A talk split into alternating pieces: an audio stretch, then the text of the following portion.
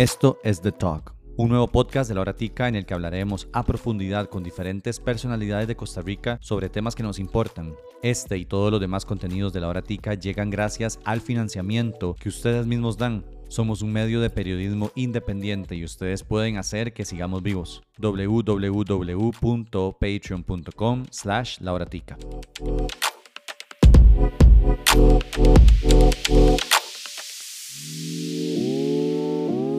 Doña Laura, muchísimas gracias por recibirnos acá en, en, su casa de habitación. Está siendo un día bastante caliente hoy y es cerca del mediodía, entonces hay un poquito de calorcito, pero muchas gracias por por estar con nosotros y por recibir a, a Laura Tica. No, ha sido para mí un gusto, aunque no me aceptaron todos el café, que es bueno en mi casa, pero agradezco, agradezco muchísimo la visita. Yo no tomo café ah, en ningún lado. ¿Quién diría que es tico entonces? ¿ah? Sí, no, no duda. No tomo café y no tomo alcohol tampoco, y es algo que, es algo que siempre me vacilan. Entonces, esa es la razón por la que yo no se lo acepto, pero agüita rico para, para refrescar. Muy bien. Doña Laura, entremos de una vez en materia. Vamos a hablar del tema que ahorita está en este momento eh, a flor de piel en el país, ¿verdad? Y es el tema de la, de la inseguridad eh, y también porque usted tiene mucha experiencia en el tema de la seguridad, ¿verdad? Em, el CIEP de, la UCR, en esta reciente encuesta que salió en septiembre apenas de, este año, hace, escaso un mes, dice que la seguridad se encuentra como número uno entre los principales problemas del país que siente la ciudadanía. Em, estamos en este momento con 672 homicidios, eso es al 2 de octubre de 2023 y hoy estamos 4 de octubre, es decir, una, cifra lo más reciente posible.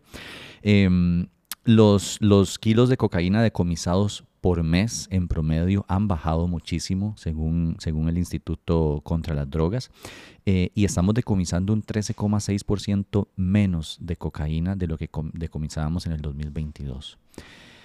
Con este panorama, doña Laura, yo quisiera saber cuál es su lectura, digamos, de la inseguridad que vive Costa Rica, más allá de los números que los tenemos, ¿verdad? Pero cuáles son las razones de esa inseguridad que vive Costa Rica. Me parece que escogiste muy bien los indicadores para empezar esta conversación porque son tres indicadores que nos permiten em, hablar de las tres grandes dimensiones eh, que están caracterizando eh, el problema de la seguridad aquí en Costa Rica el día de hoy. El primero que mencionas son los datos eh, claros, objetivos, duros, que son las estadísticas que tienen que ver con los homicidios.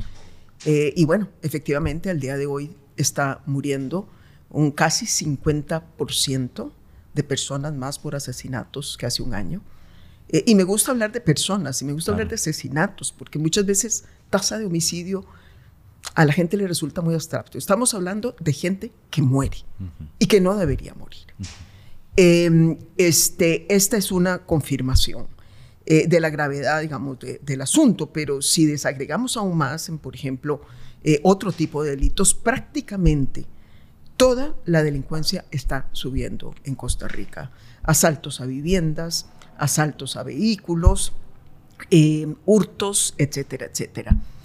El segundo em, eh, este indicador que mencionas es lo que llamamos la seguridad percibida, pero que se vuelve tan real como la seguridad objetiva, que es cómo la, la gente se está sintiendo frente al problema.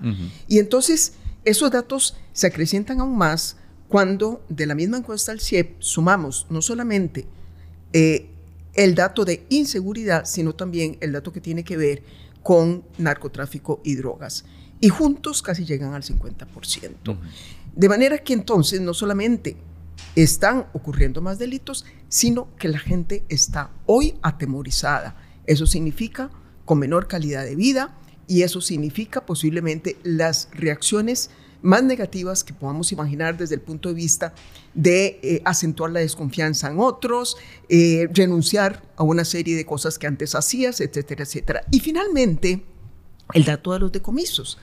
Porque el dato de los decomisos, aunque ciertamente no es, por lo menos yo como presidente ministra de Seguridad que fui, no me gustaba juzgar el accionar de los cuerpos de policía por los datos de decomisos internacionales de droga, yo prefería asociarlos a otros indicadores más locales, pero ciertamente también están hablando de uno de los elementos que explica el porqué del crecimiento eh, de la criminalidad y de la percepción de inseguridad en Costa Rica. Y es que se ha venido descuidando la acción estatal frente al problema. Tenemos la guardia abajo, eh, tenemos una actitud prácticamente, en primer término, fue de negación, por lo menos de las actuales autoridades, eh, y en este momento con una gran carencia de visión, de estrategia y de liderazgo. ¿Cómo mejorar la seguridad? Es decir, em, ¿qué hizo usted en su gobierno? Porque en su gobierno la, la seguridad creció, es decir, eh, éramos un país más seguro durante su administración. Entonces, ¿Qué hizo que podríamos aplicar hoy en Costa Rica para mejorar el problema que tenemos? Yo, a mí me gusta hacer una aclaración que me parece que es justa. Eh, si bien es cierto, tuvimos un gran éxito en materia de seguridad ciudadana, fue mi principal mm, eh, promesa, a los costarricenses. Yo diría que en ese momento, en esas elecciones, eh, dado que Costa Rica estaba atravesando una crisis también de inseguridad, no tan grave desde el punto de vista de los datos objetivos, pero sí desde la percepción de inseguridad, la gente quería un presidente que viniera a resolver eso. Y recuerdo que en campaña la gente no quería escucharte nada más que de cómo iba a solucionar el próximo presidente o presidenta el tema de la inseguridad. Entonces, eh, de verdad le dediqué mucho esfuerzo eh, a este tema, le dedicamos muchos recursos, etcétera, pero también me gusta aclarar que el contexto de hoy es un contexto más complejo. Es un contexto más complejo porque para entonces la criminalidad organizada estaba bastante contenida en Costa Rica. Y en estos últimos años eh, prácticamente se ha desbordado. Aún así, considero que hay elementos que son comunes a cualquier estrategia de seguridad de cualquier país en cualquier momento, digamos, de, de su evolución. Eh, y que no los hemos visto en este gobierno a pesar de, las reiterados, de los reiterados llamados de distintos expertos en materia de seguridad. Uno de ellos es la urgencia de tener una estrategia, una visión clara, cuáles son los objetivos, a qué vamos a apuntar, porque nunca se puede resolver todos los problemas de delincuencia al mismo tiempo, aun cuando las estrategias bien planteadas nos permiten muchas veces un bajonazo en todo, como ocurrió en mi gobierno. Lo segundo es eh, este, una adecuada articulación de los esfuerzos de todas las instituciones que tienen que concurrir para resolver este problema. Costa Rica tiene un modelo policial atomizado, tenemos cerca de 12 policías administrativas. Si a eso le sumamos las cuarenta y tantos eh, policías municipales, que existen, eh, ustedes empezarán a ver que muchas veces parte de la ineficiencia de combatir la inseguridad es que cuesta mucho que coordinen entre sí. Pero nadie está convocando. Eh, a esas instituciones, mucho menos han venido convocando de manera propositiva al Poder Judicial o a la Asamblea Legislativa. Lo que hemos visto y lo que ha sido la regla es más bien reclamarles a ellos, aunque ayer que tuvo lugar una reunión pareciera que el tono podría cambiar. Sí, eso iba a decir, a quien le corresponde coordinar está peleando. Así es, es una cosa increíble. Entonces, bueno, todo va a salir, eh, va a seguir saliendo como ha venido saliendo hasta ahora. Y en tercer término, eh, diría yo, para terminar esta pregunta que me hiciste, se necesitan recursos. Si no hay recursos en este momento eh, para dar un salto importante frente a este, la criminalidad, no vamos a poder hacerlo. Eh, cuando analizamos lo que pasó en los últimos años, hubo una caída drástica, abrupta, del financiamiento a las fuerzas de seguridad, hubo un estancamiento en el reclutamiento de nuevos policías, no se ha avanzado en la corporación de tecnologías e innovación a los cuerpos de seguridad, de manera que entonces pues estamos viendo eso que estamos viendo. Un último elemento, un último elemento, y aquí prometo cerrar esta parte, eh, la parte social, la parte de la prevención. No podemos pretender ser exitosos en una estrategia de seguridad cuando tenemos el desempleo juvenil por encima del 20% y cuando tenemos eh, el, la gran tragedia de lo que ocurrió durante la pandemia, de que muchos eh, más jóvenes se quedaron fuera de la educación y no vemos tampoco una estrategia en materia de educación para recoger a esos jóvenes. Esos son el semillero eh, de quienes reclutan en nombre del crimen organizado. Voy a ponerle ahí un pin a ese tema porque quiero volver a eso de, del, cómo solucionarlo a largo plazo también, ¿verdad? Pero em, usted hablaba de los recursos, ¿verdad? El Ministerio de Hacienda lleva ya varios años, digamos, en que no le da, no le otorga, eh, porque se lo permite la ley de financiamiento de las finanzas públicas, eh, fortalecimiento, perdón, cuando la deuda está al nivel que está ahorita, pero Hacienda no le da a la seguridad y a los cuerpos policiales la cantidad de plata que por ley les tiene que dar em, de las leyes especiales, ¿verdad? Que se aprobaron y no se los está dando, ¿verdad? Entonces, em, a mí me molesta un poco cuando yo escucho, yo sé que es una, es una persona que usted estima, digamos, cuando yo escucho al ministro de Seguridad, don Mario Zamora, decir, hace poquito dijo que bueno, si no hubiéramos aprobado la rebaja del marchamo, ¿verdad? Hubiéramos tenido una policía como de primer mundo, ¿verdad? Y yo digo, pucha, no es la rebaja del marchamo lo que afecta a los cuerpos policiales, es que Hacienda no les está dando el dinero, ¿verdad? Entonces tal vez don Mario debería volverse a donde, a donde y decirle, deme la plata que me corresponde, ¿verdad? Para, para mejorar esa, esa seguridad. Em, eh, ahorita quiero volver a ese tema de la, de la, de la inversión social y demás, pero eh, hay, una frase que a mí em, me choca muchísimo y me, me entristece mucho, ¿verdad? Y es la frase del presidente cuando en Limón, tras de eso, ¿verdad? En Limón, en una, en una provincia tan, tan eh, afectada por el narcotráfico y por la delincuencia, dice, no importa, se matan entre ellos, ¿verdad? Eh, mientras usted no ande en malos pasos, no tiene por qué preocuparse, porque se están matando entre ellos.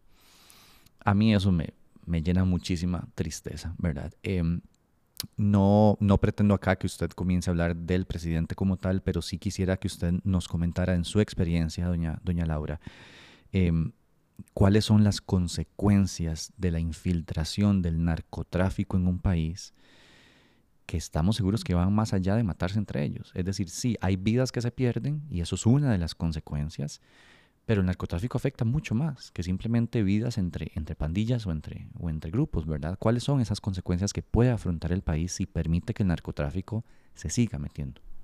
Con mucho gusto, eh, pero permíteme decir algo en relación con el tema de los recursos, ya que mencionaste un par de cosas.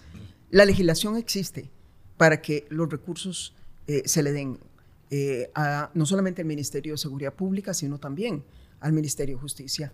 Sin embargo, como bien decís, el Ministerio de Hacienda simplemente ha optado, lo cual es decir que también a nivel de la presidencia, eh, de darle prioridad a otras áreas. Eh, de manera que aquí eh, lo que es importante es decir que esto no puede convertirse en excusa. No puede convertirse en excusa porque yo no veo nada más importante en un país que proteger la vida de la gente, vaya. Así es, así es. Es que se trata de eso, ¿no? Entonces es muy fácil recurrir al expediente de echarle la culpa permanentemente a los diputados cuando esas leyes existen y el gobierno debería simple y sencillamente definir que la seguridad es una prioridad y financiarla. En cuanto al tema eh, de, la penetración del narcotráfico, de lo que supone para un país y de la eh, espantosa relativización que se hace eh, de pretender eh, que además es errónea. Es no solamente es un horror desde el punto de vista de una visión humanista claro. Eh, frente a los problemas sociales, sino que también es una gran equivocación pretender decir que como eh, se están matando entre las bandas criminales, no es un problema social. En el fondo eso es lo que está diciendo. Más bien dejemos que entre ellos se aniquilen. Es una tremenda ignorancia. Es, es una profunda ignorancia, pero además es un horror desde el punto de vista de una visión humanista de una sociedad, porque Vos nunca podés relativizar la importancia de la vida. Así sea la vida de un enemigo tuyo. Así es. Eh, por alguna razón, Costa Rica eliminó la pena de muerte en su momento. Una de las primeras naciones que lo hizo. Y en el fondo, eso es lo que lleva implícito. Es casi abrigar la pena de muerte. No la pone el Estado, pero dejen que no se maten entre ellos. Eh, pero además lo que hemos estado viendo es que las víctimas colaterales de esas matanzas entre las bandas criminales eh, se han venido incrementando de manera exponencial, casi 600% en dos o tres años. Y eso va a seguir creciendo. Y ya hemos visto, se trata además de niños, de jóvenes que no tienen absolutamente nada que ver con el conflicto, porque las balas se van por donde sea, etcétera, etcétera. Entonces, em, en la medida en que descuidemos, van a seguir incrementándose esas víctimas colaterales. Pero además el narcotráfico carcome eh, la institucionalidad de un país, porque la corrompe, porque penetra los cuerpos de seguridad, eh, porque también de alguna manera em, este, contamina la economía, nos hace creer que hay bonanza cuando en el fondo son los dólares eh, que se están lavando en algunas de las áreas preferentes para ello, ¿no?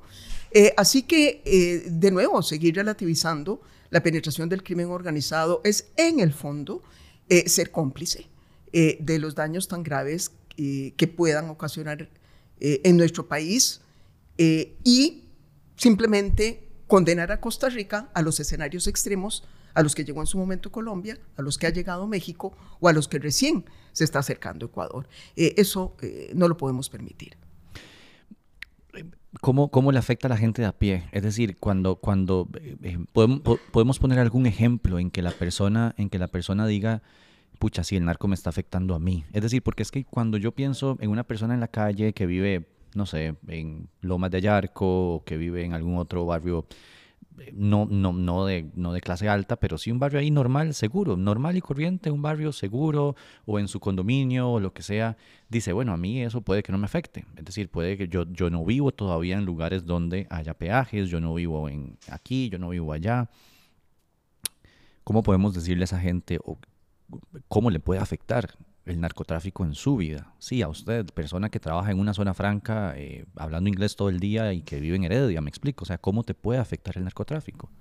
Eh, bueno, eh, de nuevo, cuando nosotros vemos algunos casos, por ejemplo, en México vemos que una serie de zonas que usaban ciertos sectores para vacacionar se empezaron a ver impactados en una disco, en un restaurante, porque vaya, los narcos empiezan a elevar también su nivel de vida y empiezan a mezclarse con muchos sectores sociales.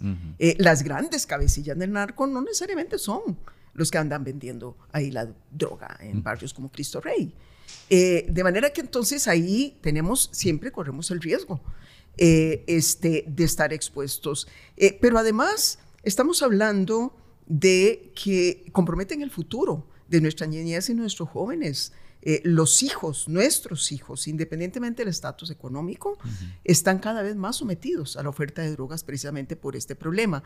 Eh, y ojo que Costa Rica todavía no ha visto desplegar en su adecuada dimensión, pero vamos hacia ahí si no hacemos nada, este, una droga como el fentalino, eh, que es de mucho más fácil acceso, más fácil más barata este, más barata y con efectos devastadores. Entonces, todas las familias de Costa Rica y todos aquellos que tengan algún niño cercano, sea su sobrino, sea lo que sea, eh, maestros, profesores, tienen que estar muy preocupados por el problema. Eh, pero además, eh, quiero decir esto, de la mano del narcotráfico se produce un fenómeno que es verdaderamente devastador. por su misma naturaleza, como el narcotráfico lo que necesita es trasegar droga, producir en algunos laboratorios, eh, distribuirla localmente, el control territorial se va volviendo en un factor fundamental eh, para sus operaciones.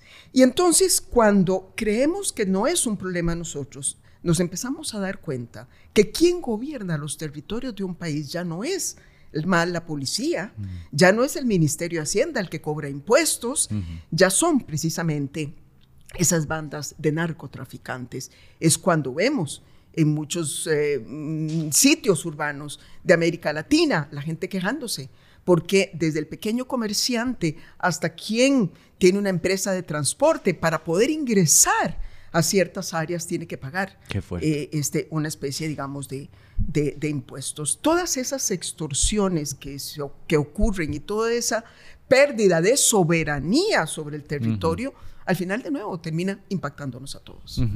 Usted decía, doña Laura, que el, narcotráfico eh, penetra en la institucionalidad pública, ¿verdad? Em, y aquí, a ver, el, es decir, el narco en política no es nuevo, ¿verdad? Eh, y no es nuevo tampoco en nuestro país. Eh, solo el periodo pasado, solamente el periodo pasado tuvimos dos diputados involucrados con presuntos narcotraficantes.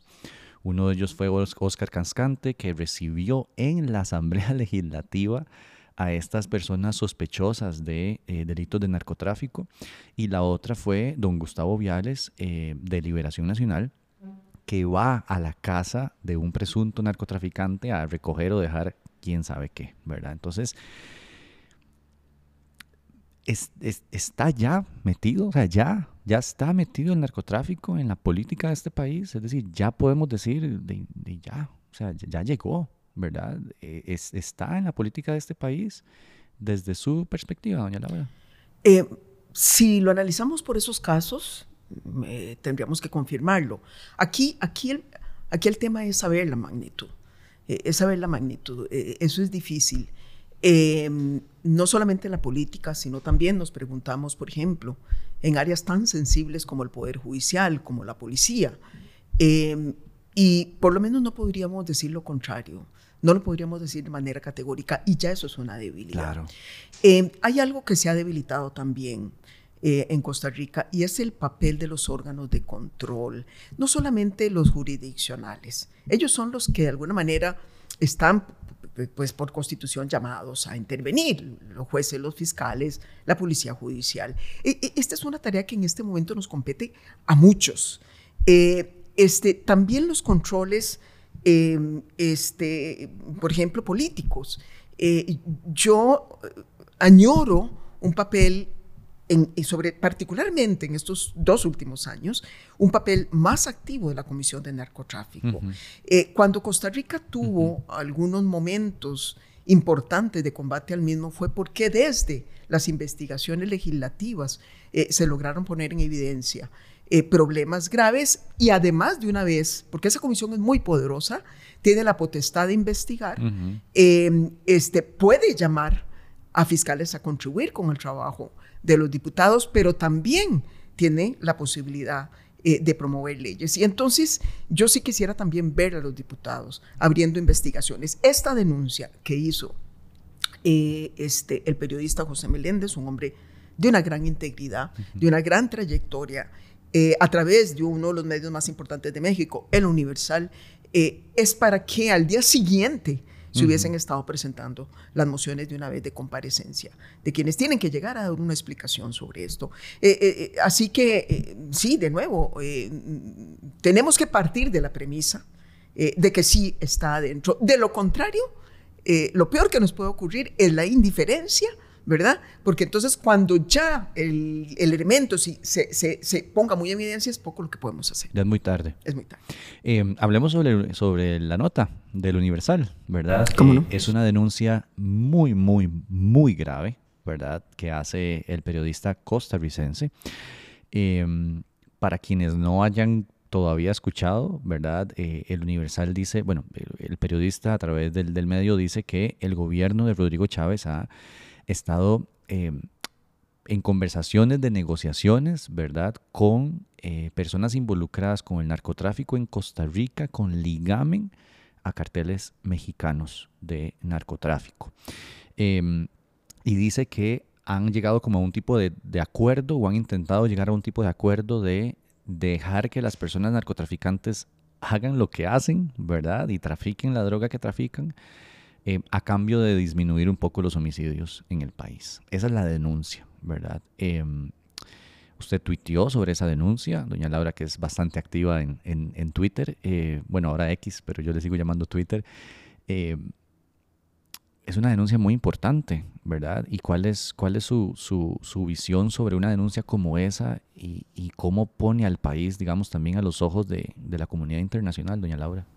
Es de las denuncias más graves que yo recuerdo. Eh, a lo largo de toda mi carrera eh, política, porque toca las fibras más profundas eh, de nuestro país, tocan mucho la esencia de lo que somos. Y, y, de verdad que a mí se me salieron las lágrimas leyendo esa, esa, esa crónica. ya él dos días antes, una cosa así, me había buscado para que yo diera declaraciones, al igual que busco otra gente comentar, pero no había podido conectarme por eh, razones de mi agenda. Y bueno, eh, este, fue muy duro eh, el, el, enfrentar esa información. Em, más allá si se logra em, la confirmación definitiva, yo creo que si la Fiscalía decidió actuar eh, sobre la base de esa información eh, es porque tiene que haber como mínimo eh, algunas condiciones que hacen pensar de que sí puede haber fundamento. De lo contrario, yo creo que si hubiese sido como algunos lo han querido sugerir, simplemente la suma de un montón de especulaciones, no veo yo a la fiscalía interviniendo. Vea usted que la fiscalía acoge precisamente la denuncia de el periodista eh, y le pasa de largo a esa espantosa pretensión del ministro de querer más bien que enjuicien al periodista. Eso fue un horror también, o sea... Y de querer un eh, careo en la asamblea. Es, fue una cosa espantosa. Eh, este, ahora, dejo un momentico para, para luego el tema de cómo nos está impactando todo esto la imagen del país, para devolverme sobre las implicaciones que podría tener la confirmación de algo así. Claro. Eh, eh, eh, esto es algo que no es novedoso. ya se sabe por denuncias que en su momento hicieron periodistas de otros países, porque hay casos que se están conociendo en la justicia federal de los Estados Unidos, etcétera, etcétera. Ya sabemos que algunos otros gobiernos de nuestra región, América Latina, han intentado esas formas de frenar la violencia mafiosa eh, por una única razón, no porque les importe mucho a la gente, eh, simplemente porque les importa su imagen. Es para verse bien, exacto. Es simplemente... para mejorar sus números. Nada más, nada más. Porque no es que los eh, delincuentes se comprometen a dejar de matarse entre ellos para que hayan menos víctimas colaterales. No, es que a cambio de eso, lo que consiguen es fortalecerse. Así es. Así es. fortalecerse. Y de ahí que esos países que incurrieron en esas negociaciones poco a poco fueron perdiendo aún más soberanía. Es decir, les otorgaron más control territorial y más potestades que el Estado tenía, como proveer la seguridad, como cobrar impuestos, etcétera, etcétera. Entonces, es una ruta que ya otros países probaron y que ha demostrado que es una ruta absolutamente fallida, que Costa Rica llegue detrás de esos ejemplos fallidos en América Latina es vergonzoso. Pero además es éticamente inmoral. Claro. Aparte de que obviamente es ilegal, eh, es éticamente inmoral. Em, además, eh, quiero mm, decir, y yo he venido hablando mucho de esto, estamos eh, reformulando los temas de gobernanza en América Latina, cada vez hablamos más de la gobernanza criminal como una nueva forma de gobernar nuestros países. Eh, y, bueno, sí, pareciera que puede haber la tentación en algunos de los mm, gobernantes eh, de nueva generación, sobre todo autócratas, populistas, eh, de querer simplemente decir, aquí no existe Estado de Derecho, aquí no existe aquí justicia. Mando yo. Aquí soy yo el que digo cómo vamos a solucionar el problema. Y entonces tenés o estas técnicas de este, conceder esas negociaciones en nombre de una pax mafiosa o eh, la guerra total eh, como eh, lo tenemos en El Salvador. En El Salvador se intentó las dos. ¿ah? este, de manera que sí, es, fue una cosa muy desafortunada y apostamos a que la Fiscalía ojalá pueda empeñarse en que por lo menos aclaren las circunstancias. Afecta la imagen de Costa Rica por mucho, pero no solamente esta noticia. Si es que tenemos ya más o menos unos seis a ocho meses de una seguidilla de reportajes de los medios más importantes, del principal mercado de turistas de Costa Rica, que es Estados, Unidos, informando sobre la crisis de seguridad en Costa Rica. Pero cuando analizamos casi todos estos artículos que han salido, tienen algo en común. Hablan de una crisis de inseguridad, de un incremento de la violencia, pero además hablan de que el gobierno no está dando respuesta. Entonces, claro, esto eh, está efectivamente eh, golpeando nuestra imagen. Ahora, eh, ¿cuál cree usted que sea la razón de la que el gobierno no esté dando respuesta? Es decir, yo, yo, no me, yo no me podría perdonar irme de aquí sin hacerle esta pregunta. ¿Pueda usted contestármelo o no, doña Laura?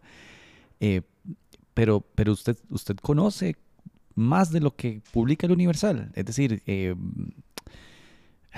es que, pucha, eh, está pasando eso en Costa Rica. Es decir, el, gobierno realmente está negociando con estas personas. Eh, ¿Por qué es que el gobierno no está actuando? ¿Verdad? ¿Por qué lo dice el Chicago Tribune? ¿Por qué lo dice el Universal? ¿Por qué lo dice... Eh, recientemente leí en La Nación, eh, no, recuerdo el, cargo exacto de esta persona, pero es como el director de asuntos de narcotráfico en la Embajada de Estados Unidos, y dice Costa Rica es de los, países preferidos de los narcotraficantes en este momento, y lo dice una persona de la Embajada de los Estados Unidos no un periodista al cual el presidente puede atacar, ¿verdad? Como ataca a todos los periodistas que publican algo que a él no le gusta. Eh, pero ¿cuál es la razón de fondo? ¿Por qué este Ejecutivo no está dando la lucha contra el narcotráfico en este país? Eh, vamos a ver, primero es también justo reconocer que el problema no ocurrió de un año para otro. El problema ha venido creciendo en los últimos años. Más bien, Costa, Costa Rica había logrado eh, casi que inmunizarse por mucho tiempo de las peores expresiones del crimen organizado, a pesar de que vivimos en el barrio más peligroso del mundo. Latinoamérica. Y particularmente Centroamérica, ¿verdad? Pero sí Latinoamérica. En Latinoamérica se encuentran los tres principales exportadores eh, de cocaína. Eh, en Costa Rica se encuentra uno de los cinco principales exportadores de opio. Y Latinoamérica es eh, el mercado más promisorio hacia adelante en el crecimiento de drogas sintéticas y fentalino.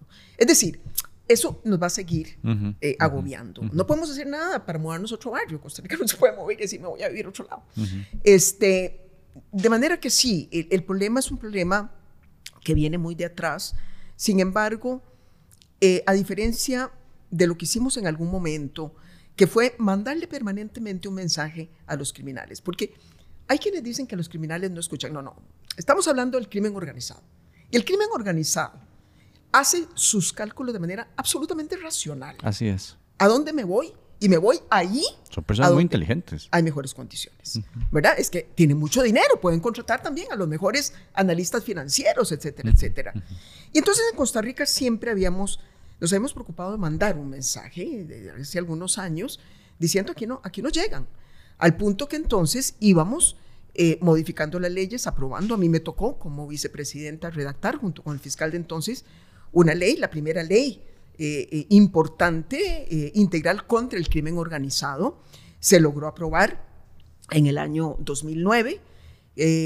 cuando yo entro, me toca estrenar esa ley, damos algunos recursos, empezamos a trabajarla, pero luego uno no entiende cómo se dejó, por ejemplo, abandonada eh, la implementación de la Jurisdicción Especial contra el Crimen Organizado. Y no es sino hasta este año o el año pasado que acordaron finalmente ponerla en marcha. Eso es un horror. Es decir, que pareciera que en algún momento el país dejó de enviar los mensajes necesarios. Y empezamos a ver otros países haciendo la guerra. Desde la guerra más evidente, que fue la de Colombia, México haciendo intentos, aunque ahora está en una política también prácticamente Pax Mafiosa dando abrazos y no balazos. Eh, vimos en Centroamérica la guerra que le declara Bukele. Y entonces lo que hace todas esas cosas es desplazar al crimen organizado y sus centros de operaciones a otros países. Bueno, Costa Rica uno de ellos. El gobierno, ¿por qué no hace? Bueno, eh, habrá que despejar esa gran duda que quedó abierta eh, este, con la denuncia del Universal. Yo no descartaría nada. Eh, de nuevo porque precisamente la Fiscalía decidió tomar cartas en el asunto, pero también me parece que hay una incapacidad supina, ya a dos años, este, de, liderar un proceso. Así es. es que no, no veo cómo más, si, si, si, si, el presidente tiene a su haber la información y, y no le ha dado la gana. Ayer que convocan al Consejo de Seguridad, por primera vez, el Consejo de Seguridad estaba para que se convocara idealmente una vez al mes, por primera vez desde que ingresa este gobierno. Bueno, hubo un cambio de tono, un cambio de tono. Un poco dijo, ya no nos acusemos entre nosotros. No sé si es que le molestó mucho que las últimas acusaciones más bien comprometían más al gobierno. Y entonces dice, ahora ya no nos acusemos entre nosotros, ¿verdad? este, eh, pero por lo menos, digamos, este tono un poco más constructivo eh, está bien. Pero por favor, tener ese Consejo de Gobierno lleno con los jerarcas, con los principales responsables de la seguridad del país y no haber sacado un acuerdo amplio, relevante, que le dijera a Costa Rica, ya tenemos la estrategia, a mí me dejó una sensación absolutamente de vacío.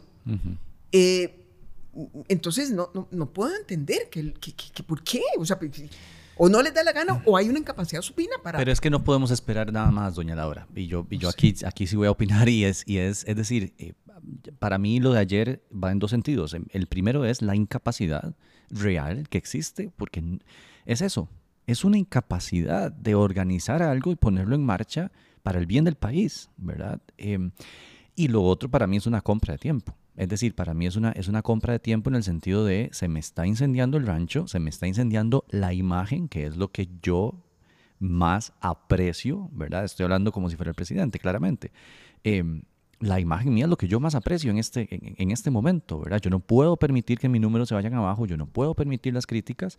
Eh, entonces convoco, saco, digo, bajemos el tono, todo el mundo más tranquilo, pero para mí eso es una compra de tiempo, nada más. Es decir, yo no veo a este presidente bajando el tono eh, si vuelve a salir otra, otra nota, por ejemplo, de otro medio, o si vuelve a salir algo más, yo no veo a este presidente bajando. Vamos a ver, yo, yo esperaría, yo esperaría este, eh, que los diputados no aflojen. Ojalá. En el ejercicio de su control político, tampoco que aflojen en la aprobación de las leyes que convengan eh, aprobar. Entiendo que ya pronto empiezan las comparecencias en la Comisión de Narcotráfico en relación con las denuncias del Universal. y y si efectivamente lo que se pretende es comprar tiempo, es comprar indulgencias eh, frente a la incapacidad, me parece que sería un error eh, que los diputados aflojen. Hay que seguir exigiendo cuentas en este sentido. Eh, pero claro que también duele, duele, duele que no haya una reacción. Porque sí quiero decir una cosa.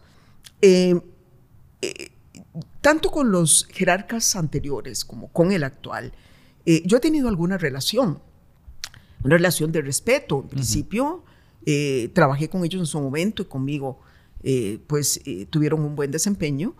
Em, han pasado cosas que me cuestan entender, por ejemplo, de manera más reciente, declaraciones del actual ministro y demás, pero que nunca se habrían producido en un gobierno mío, eso se lo puedo garantizar.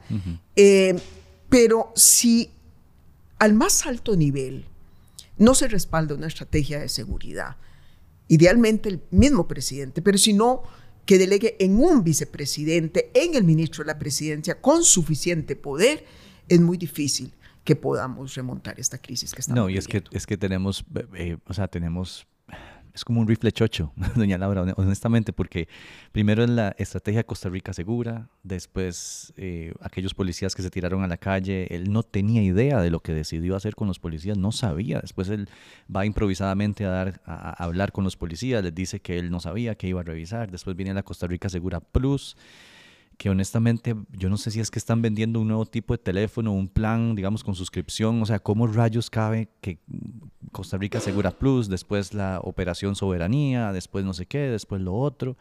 Es decir, no, no hay, como usted decía, no hay esa estrategia, no hay, no, no hay esa estrategia pensada, analizada, eh, llamando a personas que saben, ¿verdad?, sobre, sobre el tema. Y no existe, y no la vemos, y, no, y yo tengo temor de que no la veamos en estos cuatro años? Eh, sí, eh, eh, yo, yo, yo, creo que es ya no, no, no tienen ningún interés en, efectivamente, porque vea usted que muy temprano se armó en este país un grupo de expertos en seguridad. y me consta que tenían la mejor de las voluntades me consta porque han seguido trabajando con los diputados que quieren que se les ayude. Y gracias al trabajo de este grupo es que los diputados han logrado avanzar en el conocimiento, discusión y aprobación de algunas leyes. E, este grupo buscó al gobierno para ponerse a las órdenes. E, y en lugar de responderles agradeciendo como mínimo, ojalá haberlos escuchado, ojalá haberlos traído a la par para complementar sus esfuerzos, más bien empezaron a sufrir los ataques directamente del gobierno. Em, este, así que eh, eh, es, muy difícil. Lo otro que me preocupa montones que estoy viendo es que cada vez se hace más evidente la inconformidad de quienes están en primera línea combatiendo el narcotráfico. Los policías que se rebelaron cuando efectivamente les cambian las jornadas sin siquiera comunicarles de previo. O los responsables de la los integrantes de la Policía de Control de Drogas. Claro, que hacen la denuncia hace poco. También cuestionando eh, una, un cambio radical en sus procedimientos sin tampoco haberles comunicado o pedido el criterio. Son los que verdaderamente saben lo que está pasando. Es decir, se están haciendo las cosas eh, con total desprecio de los criterios técnicos, sean estos expertos que están fuera del gobierno, sean los que están adentro. Y entonces esto también está dañando la moral de quienes hoy deberían tenerla muy arriba para poder hacer un buen trabajo. Voy a cerrar el tema de seguridad con la siguiente pregunta porque tengo un par de temas más ahí que quisiera conversar en esta entrevista y aprovechar el espacio. Pero la última pregunta sobre seguridad es, ¿qué le dice usted, doña Laura, a las personas que dicen, mm, mm, aquí lo que necesitamos es un Bukele. Aquí lo que necesitamos es una persona que pueda decidir, que pueda meter a la cárcel a la gente que quiera. Es decir, necesitamos mano dura. Y necesitamos mano dura en las cárceles y necesitamos esto y el otro.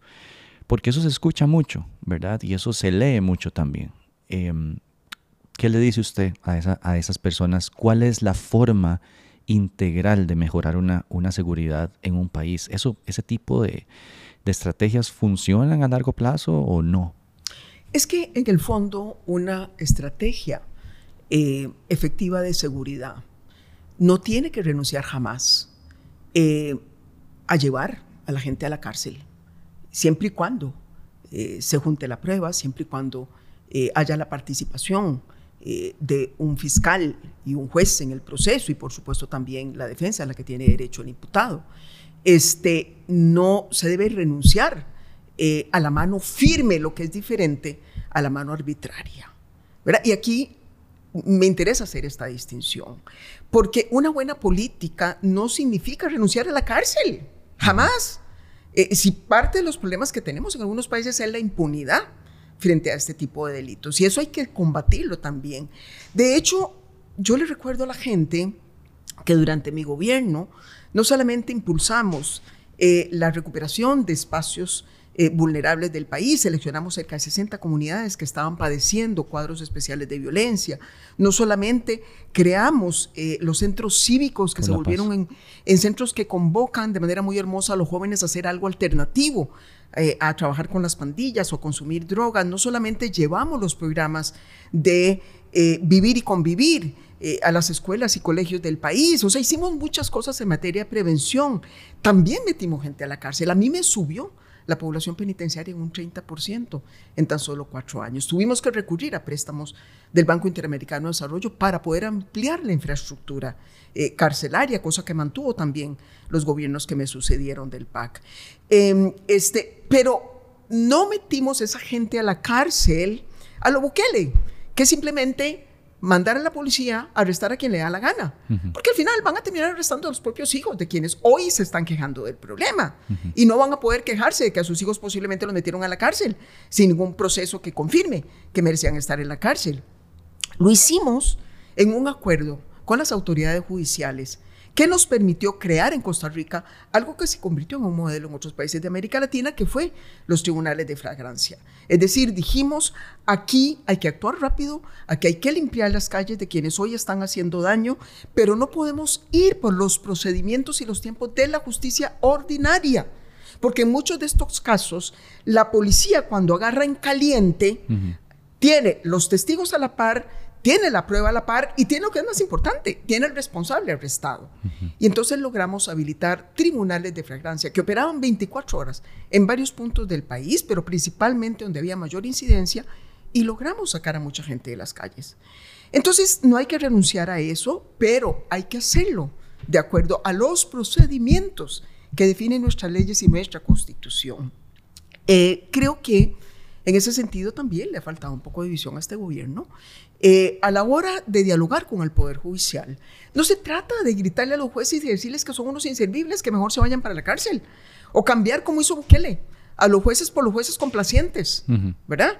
Este, Dios libre, nos pasa eso porque el día de mañana no sabemos si esos jueces complacientes más bien se van a poner del lado también de los criminales, ¿no?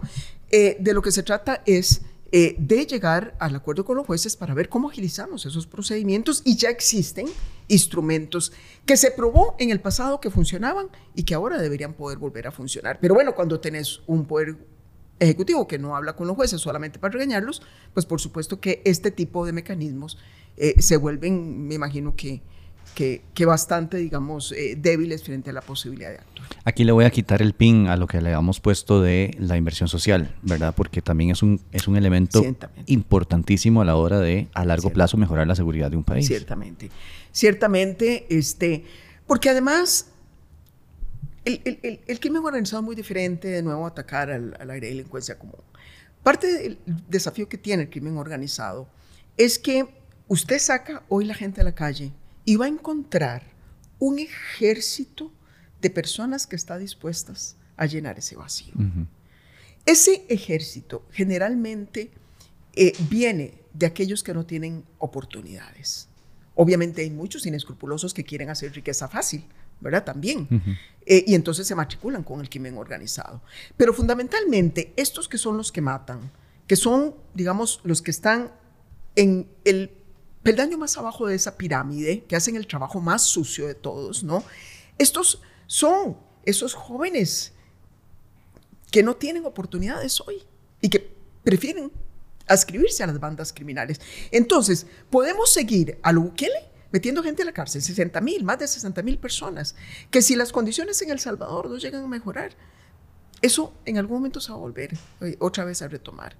Eh, entonces, eh, es mucho más que meter a la gente a la cárcel, es empezar a ir a las comunidades más vulnerables, es retomar la posibilidad de ofertas de empleo a los jóvenes, es volver a hacer de la educación un mecanismo de movilización social como lo tiene en Costa Rica, pero quiero decirle que en ninguno de esos frentes vemos a este gobierno trabajando. Y es también, y prometo que con esto cierro, y es también el tratamiento que se le da a las personas privadas de libertad dentro de los centros penitenciarios. Para mí eso tiene una, una, importancia también mayor em, en el tema de reincidencia, ¿verdad? También, es decir, porque yo no soy de esta línea de pensamiento, a menos de que pensemos que la gente se mete a la cárcel y se queda de por vida ahí. Bueno, eso es lo que plantean en El Salvador. Por eso, sí, lo que pasa es que yo no estoy a favor, digamos, de, ese, tipo de visión. Eh, la gente va a salir en algún momento, ¿verdad? Y va a salir en algún momento a a la calle, a tener que trabajar, a tener que buscar eh, formas de, de, mantener su vida. Entonces, para mí, lo que pasa dentro de los centros penitenciarios también tiene que ver muchísimo con la mejora de la seguridad de un país, ¿verdad? Y Costa Rica todavía tiene grandes pasos que dar en ese sentido. Sin lugar a dudas, el, sector penitenciario siempre ha sido la cenicienta, eh, de, es el eslabón más débil de la cadena, digamos, de lo que llamamos en sentido más amplio administración de justicia. Eh, nadie invierte en ella, o sea, es muy poco popular. Em, pero em, hay que prestar atención a lo que estamos haciendo hoy. Em, ciertamente, no, no solamente porque se vuelven, como bien lo decís, en escuelas eh, que profesionalizan a muchos desde adentro, sino porque además desde adentro siguen cometiendo delitos. Y entonces eh, ahí hay mucho trabajo que hacer. Voy a cambiar de tema, ¿verdad? Quiero hablar de, dos temas más, eh, tres temas más, si me permite. si nos eh, alcanza. Si nos alcanza. Eh, el primer tema es, a ver, justo esta entrevista también lo ha demostrado, sus tweets también lo han demostrado, doña Laura. Usted es una de las personas que, una de las personas en política, con una figura política de relevancia en el país, que más ha hablado en contra de las políticas del actual gobierno. Es decir, que más se ha manifestado en contra de lo que usted piensa que está mal, ¿verdad? Eh, a mí me parece sumamente curioso, pero curioso para mal y no curioso para bien, que sea de las personas que ocuparon la presidencia de la República, que sea una mujer la que esté levantando mal la voz. Porque no escuchamos con eh, el, mismo ímpetu, digamos, no escuchamos a, don Miguel Ángel Rodríguez, no escuchamos a don Oscar Arias, no escuchamos a, don Luis Guillermo Solís, eh, poco tal vez lo hemos escuchado, no escuchamos a don Carlos Alvarado, con ese ímpetu con el que usted ha salido a decir, no, esto está mal y esto no se tiene que hacer así, ¿verdad? Eh, ¿Cuál es, el, ¿Cuál es el futuro que pueda tener, por ejemplo, la participación de las mujeres en la política teniendo a una persona que es sumamente violento, una persona que es sumamente machista, una persona que incluso llegó a la presidencia habiendo sido eh, castigado por el Banco Mundial por acoso sexual. Eh, ¿Qué efecto puede tener esto desde su perspectiva en el involucramiento de las mujeres en política? Em, gracias, es una pregunta interesante, em, eh, pero antes quisiera decir que estoy convencida de que al resto de expresidentes del país les preocupa, eh, tanto como yo. Lo hablan en el chat. Eh, algunos de estos temas que hemos discutido. Eh, y de hecho intentamos en dos ocasiones un par de notas. La primera de ellas era fundamentalmente a modo de consejo y, y entonces muy rapidito nos mandaron a todos por el tubo en una conferencia de esas presidenciales de prensa. en general me parece que pues quizás yo soy de las más activas en redes sociales y entonces eso me permite que mi voz se oiga un poco más que las de los otros expresidentes.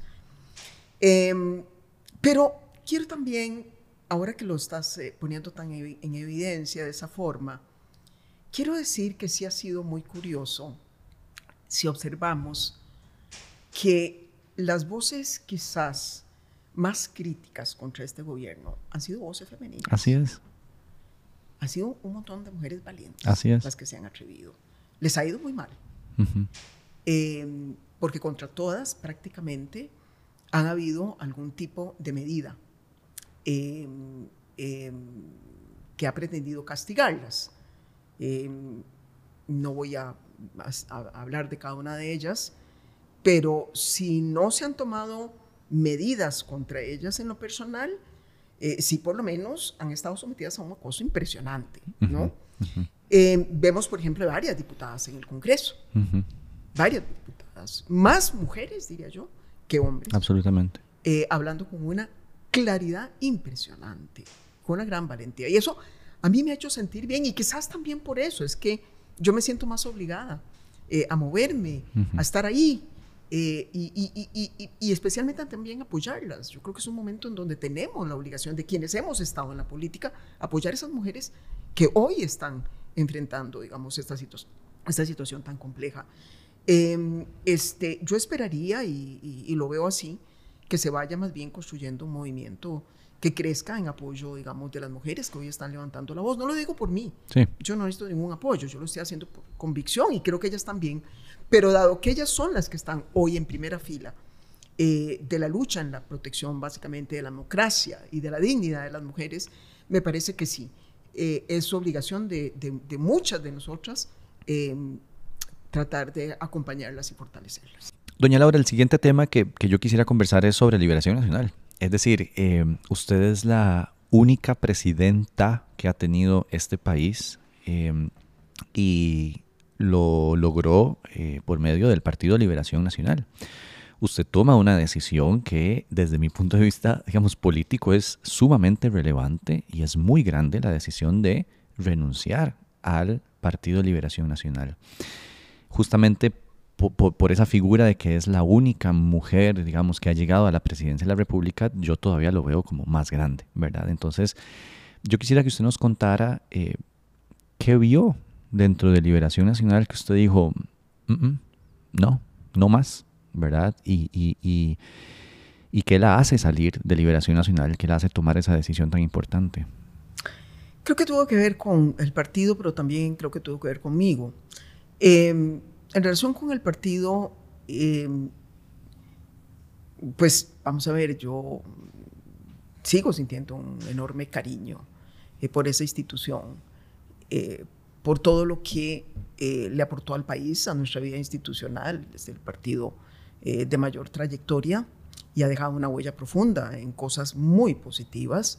Em, este, y además me llevó a la presidencia de, mi país, un, gran honor, un sitial que, eh, digamos que, efectivamente la historia así lo reconoce. Y sigo sintiendo aprecio por mucha de la gente que se quedó ahí dando la lucha. Y además les deseo lo mejor porque sigo estando convencida de que los partidos políticos siguen siendo un vehículo importante y necesario para la democracia. Eh, si no hacemos esos esfuerzos de agregar gente para negociar y gobernar un país, pues esto se vuelve una anarquía, ¿no? Eh, sin embargo, empecé a ver eh, un deterioro muy vertiginoso eh, en la forma en que el partido estaba comportándose. Primero, parecía no aprender de sus errores. Eh, dos elecciones consecutivas y el partido no hacía un esfuerzo claro, convincente por renovarse. Eh, renovarse y básicamente dar espacios a liderazgos más frescos, a liderazgos más jóvenes, a liderazgos alternativos simplemente. En segundo término, este, el tratar con absoluto Negligencia, eh, el hecho de que teníamos un secretario con grandes cuestionamientos en su relación con eh, el narcotráfico, cuestionamientos que ciertamente no han terminado de aclararse, eh, pero que ya solamente los cuestionamientos nos obligaban a hacer algo al respecto, particularmente por el momento, particularmente por eso que he venido diciendo, esos mensajes que hay que mandar a los malos, ¿verdad? Aquí no los queremos, aquí no los aceptamos. Y en, ese, eh, en ese momento, don Gustavo Viales, que era el secretario, era también presidente de la Comisión de Seguridad y Narcotráfico. Así es, aunque, aunque sí, cuando ocurren los hechos. Sí, cuando ocurren los hechos. Este, cuando yo eh, renuncio, lo que está es como secretario. Pero no, no había, eh, no había, y, estuve haciendo un esfuerzo desde adentro. Participé en reuniones, avanzamos en acuerdos que luego se echan para atrás. Em, este, y finalmente, algo que también venía viendo, este fue el tema que la gota que derramó el vaso, eh, y era un, país, un partido que cada vez perdía más su vocación de partido nacional, eh, el tener una visión, el trabajar, el luchar por tener esa visión, y cada vez se territorializaba más un partido eh, que básicamente ha venido privilegiando estos casicazgos locales que mm, cierran espacios y que degradan mucho eh, el debate al interior del mismo. Entonces, eh, simple y sencillamente me pareció que ya yo, en lo personal, eh, no podía hacer más de lo que había hecho por impulsar estos cambios. Mucho de esto quedó escrito en notas que yo mandé al directorio y en declaraciones que di a la prensa, etcétera, etcétera. No fue que no hice un esfuerzo, lo hice, pero llegué a la conclusión de que no había espacio, por lo menos, para los esfuerzos que yo quería hacer. Y bueno, les decía buena suerte y creo que han hecho algunos esfuerzos. Veo en el secretario general eh, una serie de mensajes esperanzadores, de gestos. Guillén. Eh, sí, don Miguel Guillén. Eh, este, no sé cuánto de lo que él está haciendo y diciendo podrá finalmente expresarse en un cambio importante en el partido, pero por lo menos creo que ahí hay, y hay otros sectores que siguen este, generando alguna esperanza para liberación. Eh, y lo segundo tuvo que ver conmigo. Eh, me pareció que por lo que está pasando con la democracia a nivel global, en América Latina y también en Costa Rica, eh, los partidos políticos se han vuelto mucho, mucho menos en este momento eficaces para poder hablar de los temas de agenda pública, para poder movilizarse en situaciones como las que Costa Rica empezaba a vivir, eh, es decir, eh, situaciones que ponían en riesgo aspectos fundamentales de nuestra institucionalidad eh, y que mucho del desafío que teníamos en Costa Rica era cómo hacer que la sociedad civil empezara también a politizarse un poco más, en el mejor sentido del término. Claro. Eh, involucrarse más. Exacto, porque la sociedad civil costarricense se ha organizado en torno a temas más sectoriales, temas ambientales, temas eh, de protección de derechos de algunas minorías, las mujeres, la población LGTBI, etcétera, etcétera. Los movimientos más corporativos, los empresarios, los sindicatos, las cooperativas. Pero no ha sido una sociedad que ha estado acostumbrada eh, a responder o a defenderse eh, frente a los excesos del poder público. No necesariamente ha sido lo nuestro. Eh, y entonces yo sentía que tal vez el papel que yo podía cumplir podía ser más eficaz. Desde la sociedad civil que desde un partido político en particular. Y, me parece que, así ha sido. Estoy conversando con muchísima gente mucho más diversa. esa, esa estructura partidaria se había vuelto de alguna manera en, una especie de armadura que me contenía. Y me siento eh, mucho más eh, libre un poco y creo que la gente se siente también más cómoda de conversar con alguien que no necesariamente eh, condiciona su visión por los intereses partidarios, sino que va mucho más allá. Em, en, esa, en esa libertad, doña Laura, ya, ya para cerrar, em, ¿cuál es su futuro? Es decir, ¿usted se ve todavía en este camino, digamos, de incidencia desde la sociedad civil, desde entiéndame cuando digo como de una persona normal y corriente, digamos, ¿verdad? Y no involucrada en, un, partido como tal. ¿Ese es el camino que usted quiere seguir recorriendo ahorita? Eh, ¿O hay algún movimiento que a usted le gustaría liderar en algún momento? Es decir, eh, me intriga muchísimo esas conversaciones que dice que ha tenido, ¿verdad? También. Eh, cuéntenos un poco sobre eso, sobre su futuro, cercano y mediano tal vez tengo un amigo que un día esto me dijo, mira, has degenerado en activista, pasaste de política activista. Eh, me parece que las dos, eh, los dos papeles están muy ligados ya de por sí, ¿no? Eh, habla fundamentalmente de gente que tiene inquietudes em, sociales, válidas, colectivas, ¿no? Y que busca desde alguna trinchera actuar. Em, los partidos políticos son uno de esos vehículos, pero hay mucho más, hay mucho más. y cuando vemos lo que está pasando con eh, varios escenarios de deterioro democrático en el mundo, eh, vemos que lo que hoy está generando eh, más esperanza es precisamente el activismo ciudadano. Es, es casi la única variable que se viene comportando de manera positiva. Eh, ciudadanos que cada vez quieren involucrarse más en las discusiones, en los debates, pero no necesariamente en alternativas políticamente, digamos, formalizadas. Muchos ciudadanos, particularmente gente joven, eh, que simplemente ha descubierto que hay vida política eh, entre elección y elección y que no solamente entonces se supone estar en un partido político para elegir a alguien, sino que hay formas alternativas de organizarse. Bueno, entonces en el fondo es muy similar. Eh, si me quieren decir que ahora soy activista, lo pueden decir. de por sí esto es lo que he venido haciendo. acompañando muchos activistas que están peleando por la democracia en sus países, por los derechos humanos, por la libertad. Es un poco eso que estoy haciendo eh, en otros países hacerlo, acompañando a esos movimientos hacerlo en Costa Rica. Eh, pero lo que estoy haciendo es básicamente acompañando, orientando, eh, brindando un poco criterio a partir de mi propia experiencia. En algunos casos también, em, este, dando consejos a, gente que aspira también a ser líderes políticos. Em, y lo que me estoy encontrando es que cada vez más hay gente en Costa Rica que está queriendo hablar de lo que está pasando con nuestra institucionalidad, que cada vez está más preocupada por nuestra democracia, que cada vez tiene más clara conciencia de la importancia de una serie de valores que hay que proteger aquí. Y entonces, eh, con esa gente de la que estoy conversando, alguna de esta gente está ya como conformando grupos eh, en torno a temas más específicos y bueno, simplemente eh, los escucho, les brindo algunos consejos eh, y en algunos casos me he vuelto hasta mentora de algunas este, mujeres, hombres, jóvenes que quieren también entrar a la política. Pero, y, creo que ese seguirá siendo mi papel. De ahí a que yo me convierta en la figura de primera línea, por ejemplo, desde un movimiento social que aspire eh, también a llegar a ejercer el poder público, que yo, o más concretamente como alguna gente me ha preguntado, que vuelva a ser una candidata a la presidencia del país, ya ahí eh, es otra historia, porque no, eso ya yo lo em, deseché. Eh, por razones personales, pero también por razones políticas. Creo firmemente en ese relevo que he venido hablando y mi papel, pues básicamente de acompañamiento.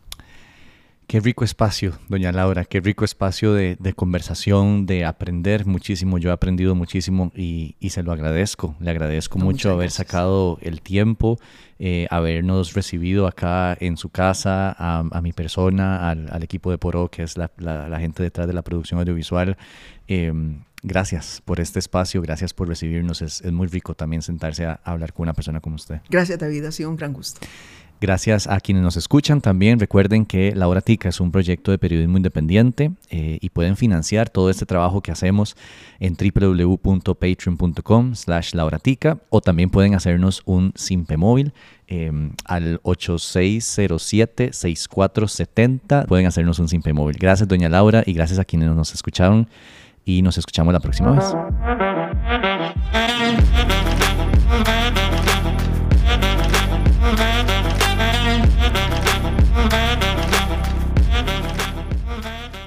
Esto es The Talk, un nuevo podcast de la Horatica en el que hablaremos a profundidad con diferentes personalidades de Costa Rica sobre temas que nos importan. Este y todos los demás contenidos de la Horatica llegan gracias al financiamiento que ustedes mismos dan. Somos un medio de periodismo independiente y ustedes pueden hacer que sigamos vivos. www.patreon.com slash lauratica.